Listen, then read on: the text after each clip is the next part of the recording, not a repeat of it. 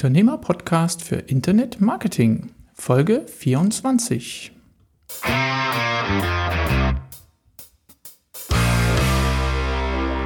Hallo und herzlich willkommen zurück zu einer neuen Folge des Unternehmer-Podcasts. Ich bin Jan von Webgefährte. Woran denken Sie, wenn es um PDFs, also Portable Document Format geht? Vermutlich an Bedienungsanleitungen oder Anhänge in E-Mails. Mir lief die Abkürzung vor drei Wochen beim SEOD in Köln mal wieder über den Weg. In einem Vortrag über SEO für B2B, also Geschäftskunden, wurden relevante Anwendungsfälle, aber auch Fallstricke beim Einsatz dieser Dokumente im Web beleuchtet. Grund genug, dachte ich, den Redner einfach zu mir in den Podcast einzuladen und von ihm auch eine Einschätzung zum B2C, also zum Privatkundensegment zu bekommen. Mit ihm möchte ich die Frage klären, wofür und wie können wir PDF-Dokumente in das Informationsangebot für unsere B2C-Kunden zielgerichtet einsetzen. Wer sich also von einem konkreten Beispiel leiten und seine Tipps zur Einbettung in eine SEO-Strategie mitnehmen möchte, der sollte unbedingt dranbleiben. Doch damit genug der Vorrede. Los geht's! Mein heutiger Gast bezeichnet sich selbst als SEO-Strategie-Profi, auch für international ausgerichtete Kunden. Er beschäftigt sich seit über 20 Jahren unter anderem damit zu verstehen, wie Google Webseiten analysiert und bewertet. Dieses Wissen gibt er auf Konferenzen, wie beispielsweise letzte Woche auf der SEOCom in Salzburg, aber auch in seinen monatlichen YouTube Live-Meetings und im Rahmen von Seminaren des Online-Marketing Campus weiter. Mit den Erkenntnissen seiner Recherchearbeiten leistet er einen wichtigen, wie ich finde, Beitrag dafür besser zu verstehen, was Google sehr ungern als Details an die Öffentlichkeit weitergibt, nämlich das eigene Bewertungsschema. Eine sehr kleine Facette daraus, nämlich PDF-Dokumente, die Google ähnlich bewertet wie klassische HTML-Seiten, darüber wollen wir heute sprechen. Denn diese bringen einige Fallstricke mit sich, die wir beim Einsatz beziehungsweise bei der Einbettung in unser Informationsangebot berücksichtigen können. Und genau darüber möchte ich mit ihm heute sprechen. Ein ganz herzliches Willkommen im virtuellen Podcast-Studio. Lieber Markus Hövener. Hi, grüß dich. Danke für deine Zeit und ich hoffe, du hast einen Kaffee dabei. Ich sehe schon, ein Glas Wasser ist heute vielleicht das Bessere. Hm. Markus bisschen angeschlagen, aber er hat gesagt, das kriegen wir trotzdem hin heute. Ich freue mich auf, auf einen informativen Austausch mit dir, lieber Markus, und dass wir hier mal ein bisschen Zeit füreinander haben. Starten wir mal mit ein paar persönlichen Fragen, mein Lieber, um die Leute, die dich noch nicht kennen, auch so ein bisschen auf die Spur zu bringen. Bist du ein Kind der 70er, 80er oder 90er Jahre? Und was hat dich an dem Jahrzehnt besonders geprägt? Naja, geboren in den 70ern. Ähm, aber wenn ich die Frage beantworten soll, äh, also ich glaube schon, dass ich ein Kind der, der 80er bin, mindestens was die Musik angeht, aber auch was ganz viele andere Sachen angeht. Ähm, und ich, ja, ich finde einfach, dass es, es war halt auch ein spannendes Jahrzehnt. Ähm, und wo schon wahnsinnig viel passiert ist, zum Beispiel äh, abschließend dann mit dem Mauerfall und ähm, das, ja, also ich fand's, ich fand's schön, ich fand's auch gut, da geboren zu sein, ähm, weil ähm, ich habe dann 94 angefangen, Informatik zu studieren und da fing es gerade so an. Ne? Also da hatte ich gerade den, den ersten Browser, Sachen, die es heute gar nicht mehr gibt, wie Netscape oder Mosaic. Und Richtig, ja. deswegen war es schon schön, auch diese, diese Anfangszeiten des Internets mitzubekommen. Absolut, absolut. Amiga 500, sagt dir noch was? Ähm, nein, also äh, sagt mir was, ich war äh, Atari ST-Fraktion. Ähm, ah, verstanden. Hauptsächlich, weil ich okay. auch Musiker war und dann, da war halt der MIDI-Port mit dran und deswegen, die Musiker waren alle auf Atari und ja, ich sag mal, die Gamer waren eigentlich schon alle eher auf Amiga unterwegs. Verstehe. Ah, du, das war bei mir ganz unbewusst äh, damals der Fall. Aber jetzt haben wir uns beide geoutet. Also wir sind, glaube ich, so ähnliches Baujahr.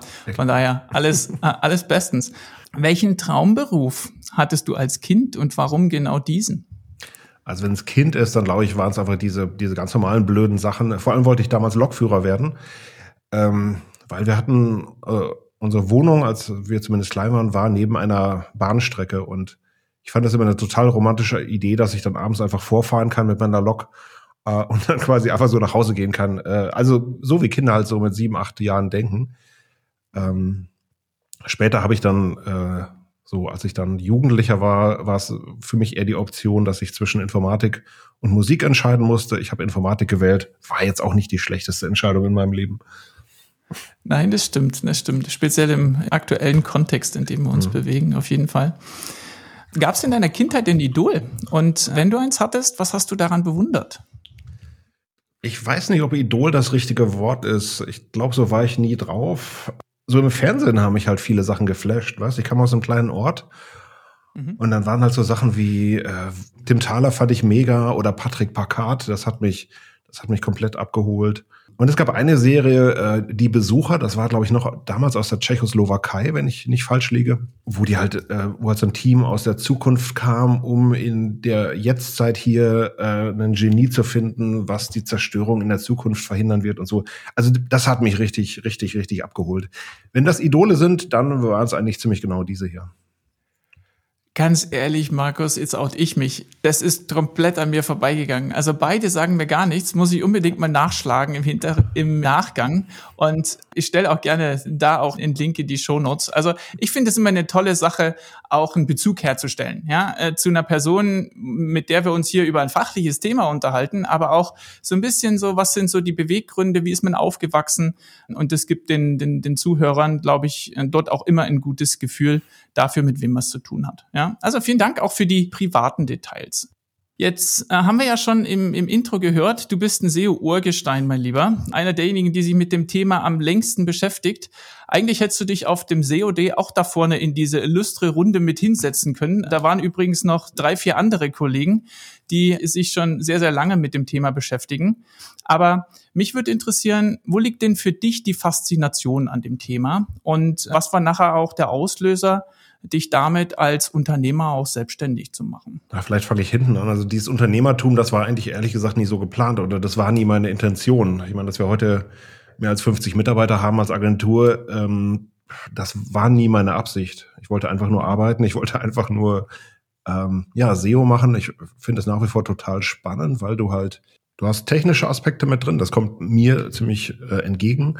Du hast inhaltliche Aspekte drin und ähm, das ist schon ein spannendes Thema, also wo du ähm, ich neide auch manchmal so den Google Ads Leuten ihre Arbeit, weil sie eben natürlich auch Sachen machen können, aber SEO finde ich immer noch, da geht's für mich irgendwie stärker ans Unternehmen auch heran und das war mhm. wirklich so, so am Anfang also wenn du es richtig machen willst, ne, gibt natürlich auch Leute, die das einfach als Blackbox sehen und irgendwo Geld hin abgeben. Aber ähm, nee, das fand ich immer spannend und gerade so am Anfang, weiß ich, haben wir sehr viel, weil Google auch noch nicht so weit war, haben wir sehr viel technische Sachen gemacht. Ähm, gerade als wir in den USA angefangen haben, äh, weiß ich noch, waren einfach so Themen dabei wie zu viele Parameter in der URL. Es gibt's heute alles gar nicht mehr. Ne? Und okay. dann ja, da haben wir uns eben ähm, viel mit beschäftigt. Und wie gesagt, es war nie so meine Intention, irgendwie jetzt Unternehmer zu werden oder ihnen zu sagen, boah, ich will jetzt ein dickes Auto fahren oder viel Geld damit machen. Das ist schön, wenn das dann hinten raus in der einen oder anderen Weise funktioniert. Aber nee, eigentlich geht's mir nach wie vor um das Thema an sich. Coole Sache. Und ganz ehrlich, jetzt weiß ich auch, warum du nicht da vorne saßt bei den anderen vier Kollegen. Ähm, ich möchte Ihnen nicht zu nahe treten, aber die Räuberpistolen, die die Kollegen erzählt haben, von vor, weiß ich nicht, 15 Jahren, 20 Jahren, und wo da vielleicht auch das schnelle Geld gemacht wurde und so weiter. Das passt in, den, in eine ganz andere Schublade als von dem, was du gerade sagst. Wie gesagt, soll keine Bewertung sein, sondern für mich einfach nur, man mhm. kann SEO tatsächlich aus unterschiedlichen Facetten denken. Und wenn man das als Übersetzungshilfe dafür nimmt, seinen Kunden und seine Bedürfnisse äh, zu verstehen und damit dann auch die richtigen Entscheidungen für seinen Online-Marketing, seine Online-Marketing-Art dann zu treffen, dann ist das was ganz Tolles und Hilfreiches. Okay, wir haben uns heute dieses Thema PDF-Dokumente hier auf die Fahne geschrieben. Und ich würde da ganz ehrlich mal mit meiner eigenen Meinung, vielleicht auch so ein bisschen mein eigenen Gefühl, vielleicht besser ausgedrückt, daherkommen und sagen, für mich wirkt ein PDF-Dokument im Zeitalter von Wir legen Dokumente in der Cloud ab und teilen sie weniger. Äh, wir nutzen mobile Apps und haben damit eine ganz andere Möglichkeit, auch mit Inhalten zu interagieren. In dem Kontext wirkt ein PDF-Dokument für mich wie ein Relikt aus einer vergangenen Zeit. Und dennoch finden wir heute im, im Google-Kontext noch ganz viele PDFs auch direkt in den Suchergebnissen. Und da wird mich mal deine Meinung interessieren.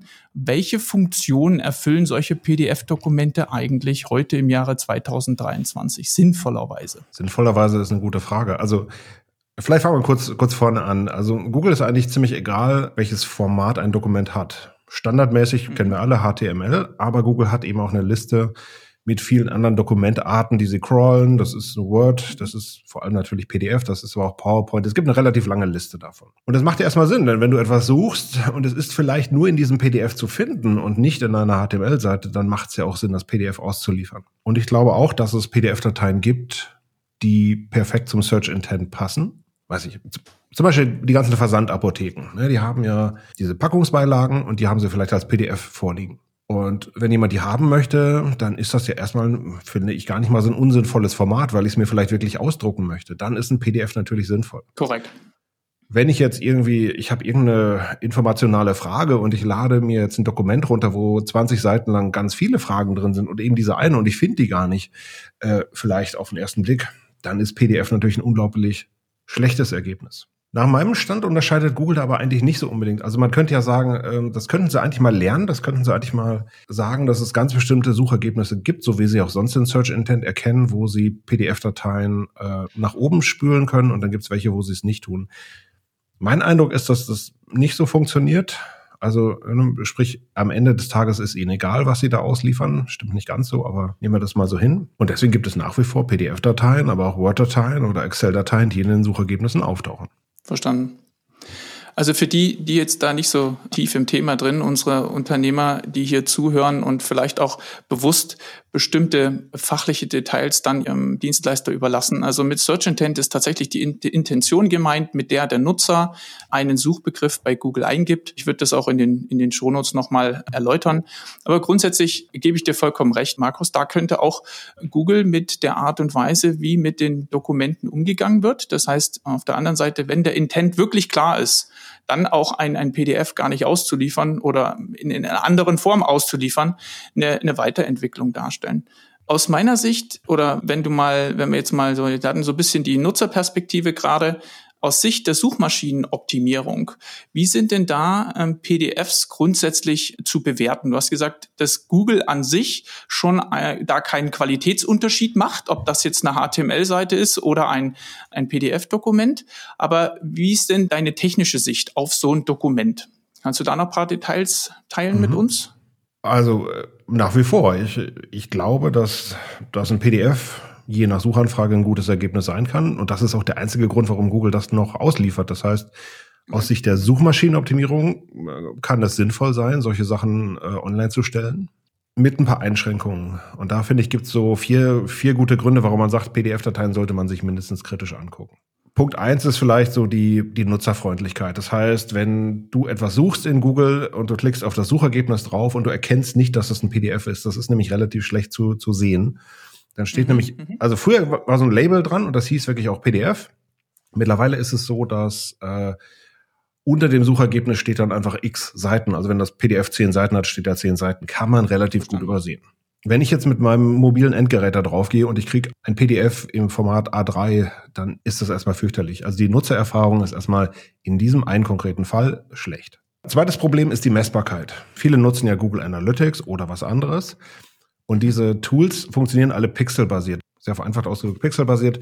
Das heißt, in deiner Website ist so ein kleiner JavaScript-Code drin und der schickt dann eine Nachricht äh, raus und sagt so, hey, da hat sich jetzt einer gerade die Seite angeguckt und fasst mir diese Daten schön zusammen. Bei einem PDF wird kein Pixel äh, ausgeführt. Das heißt, es können tausend, hunderttausend Leute auf deinen PDF-Dateien draufklicken. Du siehst es nicht in deinen Statistiken. Passiert zum Glück nicht so wahnsinnig oft. In der Google Search Console kannst du die sehen, das ist schön. Aber nochmal, wenn du jetzt nur Google Analytics benutzt, hm, nicht so gut. Genau. Und ich finde das Conversion-Thema auch noch sehr relevant. Das heißt, mhm. wenn du auf einer normalen HTML-Seite einsteigst, dann hast du oben vielleicht irgendeinen Werbebanner oder du hast einen, Sign-up für einen Newsletter oder da wird dir unten dein persönlicher Ansprechpartner eingeblendet. Das heißt, es ist relativ wahrscheinlich, dass wenn du auf einer Seite landest, die dich interessiert, dass du auch konvertieren wirst. Also, dass du eine Anfrage stellst, kaufst oder was auch immer. Wenn du auf dem PDF landest, hast du diese Option in der Regel nicht, weil das ist einfach manchmal nur ein Dokument. Das ist manchmal einfach nur der, der gedruckte Flyer als PDF und da ist unten keine, keine Conversion eingebaut. Das ist natürlich blöd. Und dann gibt's noch den vierten Grund, bei HTML-Seiten hast du mehr Einfluss darauf, wie das Suchergebnis aussieht. Mit PDF-Dateien ist das immer schwierig. Viele Möglichkeiten davon hat Google uns unlängst genommen. Das, äh, das ist blöd. Es gibt nach wie vor Möglichkeiten und mit PDF-Dateien kriegt man das eigentlich wenig hin. Das heißt, du rankst zwar, aber dein Suchergebnis sieht blöd aus, sodass anteilig gesehen weniger Leute draufklicken.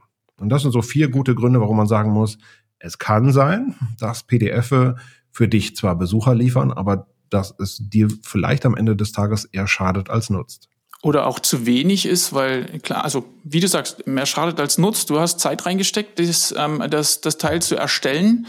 Und wenn du, ich übersag mal im Umkehrschluss, wenn du die gleiche Zeit in eine HTML-Seite steckst mit auch entsprechend strukturierten Daten, ich denke, darauf wolltest du vielleicht im letzten ja. Punkt hinaus, dass Google auch erkennen kann, ist das jetzt eine, eine Antwort auf eine Nutzerfrage, ja? Oder ist das, ist das eine Art äh, Produktbeschreibung? Oder ist das ähm, in dieser Art und Weise dann auch in den Suchergebnissen breiter dazustehen, also mehr Platz einzunehmen und damit auch visibler zu sein. Äh, das ist dann mit Kosten-Nutzen gemeint. Du, mhm. Dann machen wir es doch mal konkret. Ich würde mal ein, ein Dokument teilen mit uns beiden. Ähm, das ist dann nachher auch für die Zuhörer als Screencast und dann unten in den Show Notes entsprechend verfügbar.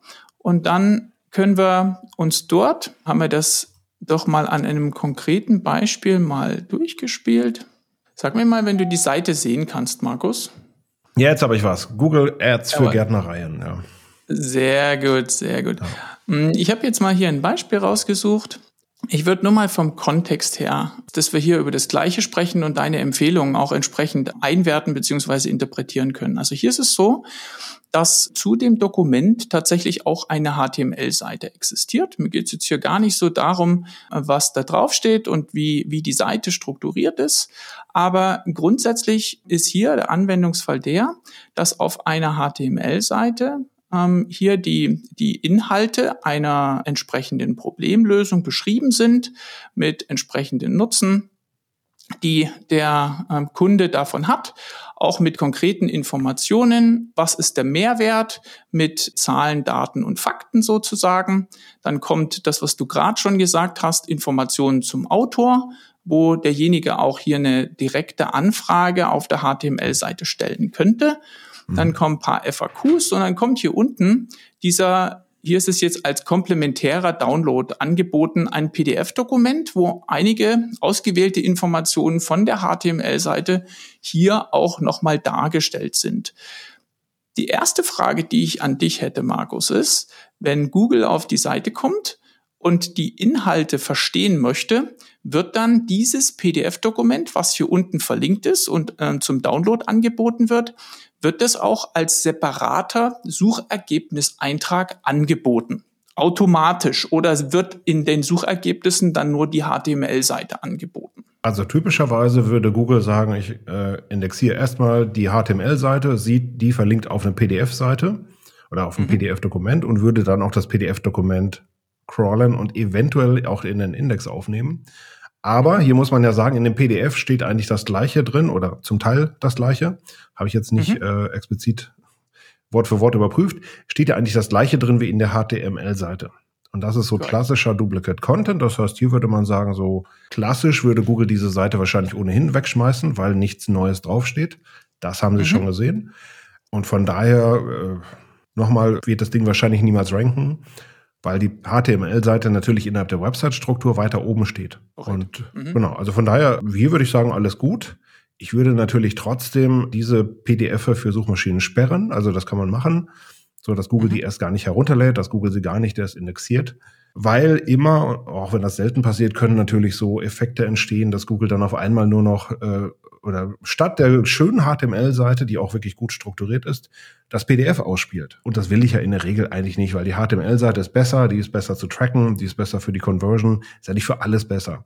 Ich finde aber hier, das mit dem PDF macht vielleicht Sinn für ganz bestimmte Klientel, weil vielleicht hat eine, ein Mitarbeiter, eine Mitarbeiterin diese Seite gefunden und möchte das jetzt mit zum Chef tragen. Und deswegen kann es natürlich mhm. Für die Conversion hinten heraus durchaus mal sinnvoll sein, dann eben trotzdem zu sagen, okay, ich biete das Ding noch zum Download als PDF an. Aber im Google-Index muss das nicht unbedingt landen. Verstanden. Also ich habe das tatsächlich mal vorher geprüft.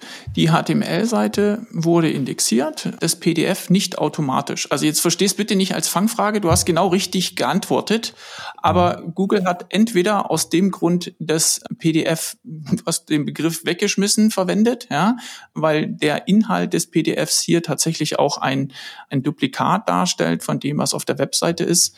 Und deswegen ist es eigentlich auch in Sachen Sichtbarkeit in den Suchergebnissen gar nicht relevant, dass dieses PDF da noch zusätzlich erscheint. Ja. Grundsätzlich sagst du, wenn dieses PDF, und wir sind jetzt auch so ein bisschen bei dem Punkt, wie gehe ich damit richtig um, wenn ich ein PDF auch zusätzlich anbieten möchte für einen Anwendungsfall, wie du ihn da ähm, gerade auch mit einer Entscheidungskette in einem Unternehmen beispielsweise beschrieben hast, ähm, wenn ich das tatsächlich dann nutzen möchte, sollte ich dann entweder sagen, ich habe es entweder von der Indexierung ausgeschlossen, das heißt, ich beschränke mich auf die Inhalte der, der HTML-Seite, oder ich sage, ich bringe dann tatsächlich auch zusätzliche Inhalte in dieses PDF ein, wonach Google dann sagen kann, okay, da sind Zusatzinformationen drin, die über das hinausgehen. Das könnte jetzt beispielsweise ein White Paper sein, ja, so ein anderer Anwendungsfall, wo ich sage, die HTML-Seite hat eine gewisse Executive Summary und das, das, die Details stehen in einem PDF-Dokument, weil das für den Folgefall, ja, wie Nutzer mit den Informationen umgehen, dann auch ähm, den höheren Detaillierungsgrad hat. Und da müsste man dann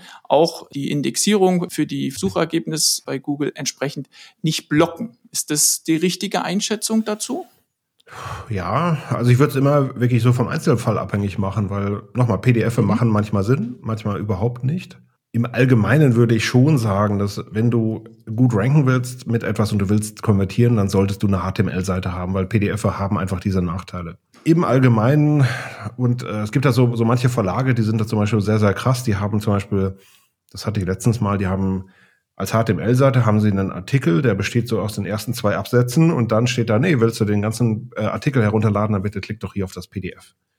Mhm. Das ist auch komplett mhm. sinnlos, mhm. weil die HTML-Seite, da ist viel zu wenig Content drauf. Da wird Google sagen, nee, das ist äh, Thin Content, das, das bringt uns nichts, schmeißen das Ding wahrscheinlich mhm. weg oder verwerfen es. Und du willst einfach in der Regel nicht, dass jemand auf einer PDF-Seite einsteigt, außer natürlich, wie gesagt, eben in den Beispielen, wenn die PDF-Datei ein sinnvolles Content-Format ist. Also zum Beispiel ja. das Packungsbeilagen oder so, mhm. ähm, also gibt so Datenblätter, die du gerne als PDF haben möchtest. Ja klar, mach genau das bitte, dann äh, alles gut. Aber klassisch, wenn es um, um informationale Inhalte geht, da steht irgendwas drauf, was für den Kunden interessant ist, würde ich eigentlich immer von PDFs weggehen. Ich glaube, das ist eine klare, eine klare Empfehlung, die auch nachvollziehbar ist. Mir würde jetzt vielleicht noch als Beispiel einfallen, ich glaube, du hattest vorhin schon die Bedienungsanleitung erwähnt, ja. Also wenn man irgendwie technische Zeichnungen hat, ja, also Dinge, die sich auch auf einer auf einer Webseite gegebenenfalls schwer darstellen lassen. Also man kann vermutlich auch dort in ein Bild einbetten.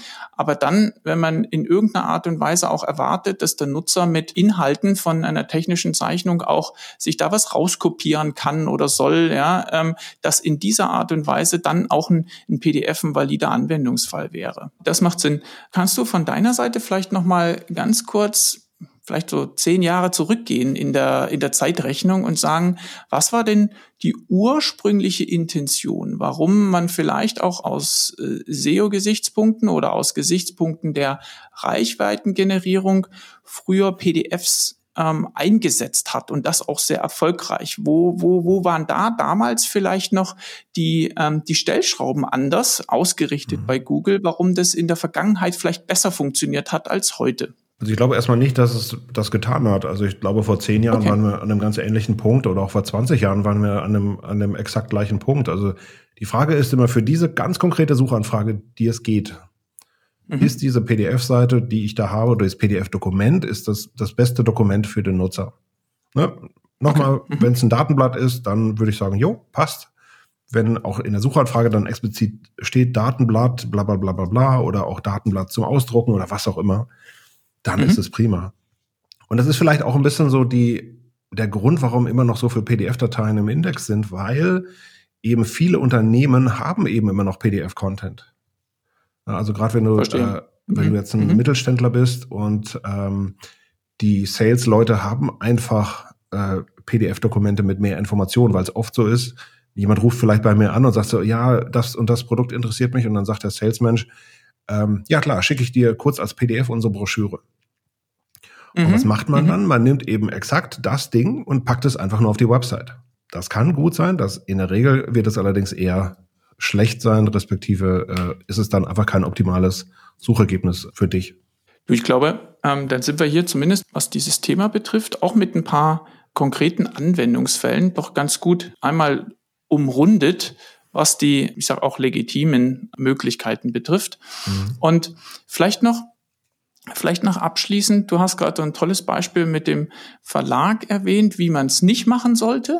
Hast du vielleicht für unsere Unternehmer oder Unternehmerinnen am Schluss noch den ein oder anderen Tipp, wo man sagt, gerade im B2C-Kontext, ja, wenn jemand mit Endkunden unterwegs ist, also ich habe jetzt beispielsweise die Sonja am Kopf, die als Ernährungsberaterin auch mit Ernährungsprotokollen beispielsweise arbeitet und hat da so Vordrucke, die sie dann über ihre Webseite zur Verfügung stellt und mhm. das ihren Kunden dann zum Download anbietet und das tatsächlich in den Verkaufsprozess ein, also Verkaufsprozess, ja, also in den ja. Pro Prozess der Wertschöpfung entsprechend einbindet. Oder ein anderes Beispiel vielleicht noch, um dir vielleicht auch ein bisschen Gedenk Bedenkzeit zu geben. Der, ähm, der Michael hat sowas wie ein ein Schmerzfrei-Tagebuch. Ja, da hat er eine, äh, bewusst sich ein Format ausgesucht, bei dem er sagt, hier, das kannst du als Teil unserer therapeutischen Zusammenarbeit entsprechend ausdrucken und kannst dann täglich auf diesem Dokument ähm, Vermerke mhm. machen. Und nach zwei Wochen sehen wir uns wieder und schauen uns das gemeinsam an. Also das sind dann eher so Sachen, die als Teil einer Dienstleistung und wie die Dienstleistung erbracht wird, dann eingebunden werden. Auf solche Dinge kann ich logisch kommen, ja, aber in, wenn wir jetzt mal davon ausgehen, der Kunde ist noch nicht so weit konvertiert, sondern er ist noch Interessent, ja, und, und wir sind vielleicht in einem Content-Bereich einer Webseite, fällt dir da vielleicht noch das ein oder andere ein, äh, was man entweder nicht machen sollte oder wo man sagen sollte, hey, ähm, da eignet sich sowas vielleicht. Ich würde es niemals pauschal sagen, sondern ich würde immer sagen, dass man in die Search Console reingucken sollte, kostenloses Tool von Google. Mhm, und da mhm. kann ich genau sehen, wie viel Traffic habe ich eigentlich erstmal auf PDF-Dateien. Und das Traffic meint jetzt nicht, wie viele Leute gehen auf meiner Website rum und klicken mhm. dann auf ein PDF, sondern wie viele Leute kommen wirklich direkt von der Google-Suche auf eine PDF-Datei. Okay. Mhm. Und viele, die sich das angucken werden im Report Leistung, werden einfach feststellen, ja super, ich habe das Problem gar nicht. Und dann kann man okay. ja erstmal auch sagen, ich, ich lehne mich zurück, alles gut. Ansonsten muss man eben wirklich schauen, habe ich Suchanfragen, äh, für die ein PDF ausgeliefert wird? Und glaube ich, dass dieses PDF, was da ausgeliefert wird, ein schlechtes Ergebnis ist? Und natürlich auch glaube ich, dass diese Suchanfrage für mich wichtig ist.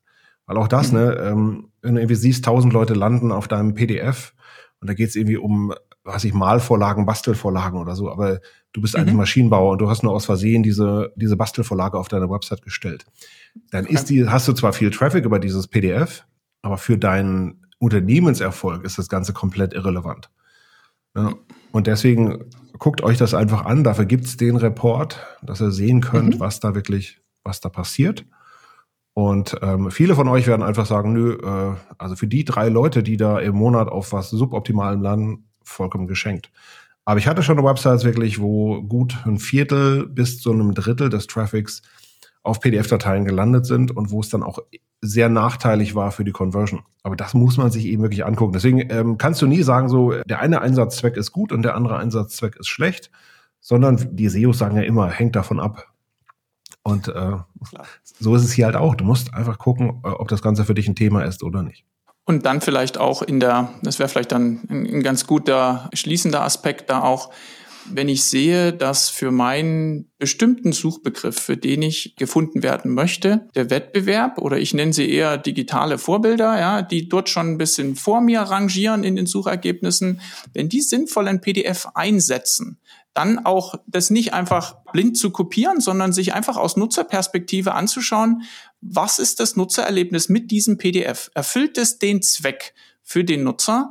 Und wenn ich dann hinterher sagen kann, ja, ähm, ich könnte das PDF vielleicht noch eine Ecke besser machen oder ich nehme das gleiche PDF oder die Struktur von dem PDF eher auf eine HTML-Seite und bin damit auch für ja anzusprechende Nutzer die attraktivere ähm, Quelle für diese Informationen, dann habe ich daraus ja auch was Wichtiges ableiten können. Ja, du, dann würde ich sagen, wenn sich jemand für dein Thema interessiert, wie und wo könnte er mit dir am besten in Kontakt treten, lieber Markus? Also erstmal gibt es eine Podcast-Episode von mir dazu. Ehrlich gesagt kenne ich aber gerade nicht mehr die Nummer auswendig. Ansonsten gerne über LinkedIn kontaktieren. Das ist so mein bestes äh, Medium, über das man mich ansprechen kann. Wenn man eine Frage hat, kann man immer drüber sprechen. Sehr, sehr gerne. Nee, Podcast-Folge verlinke ich. Ähm, auch dein LinkedIn-Profil mache ich sehr, sehr gerne. Und dann, Markus, sage ich auch im Namen unserer Zuhörer ein ganz, ganz herzliches Dankeschön für ein inspirierendes, aber wie ich finde, auch erkenntnisreiches Gespräch. Ähm, für dich als Unternehmer weiterhin viel Erfolg und deine ähm, SEO-Recherchearbeit, für die wünsche ich dir immer das richtige Gespür, den richtigen Stein oder besser das richtige Bit umzudrehen, um dann wieder eine neue wertvolle Erkenntnis zu finden, von der wir alle auch einen Nutzen haben. Also mach weiter so. Ich freue mich schon riesig aufs nächste Monatsupdate und was du wieder ausgegraben hast. Vielen, vielen Dank. Ich danke dir.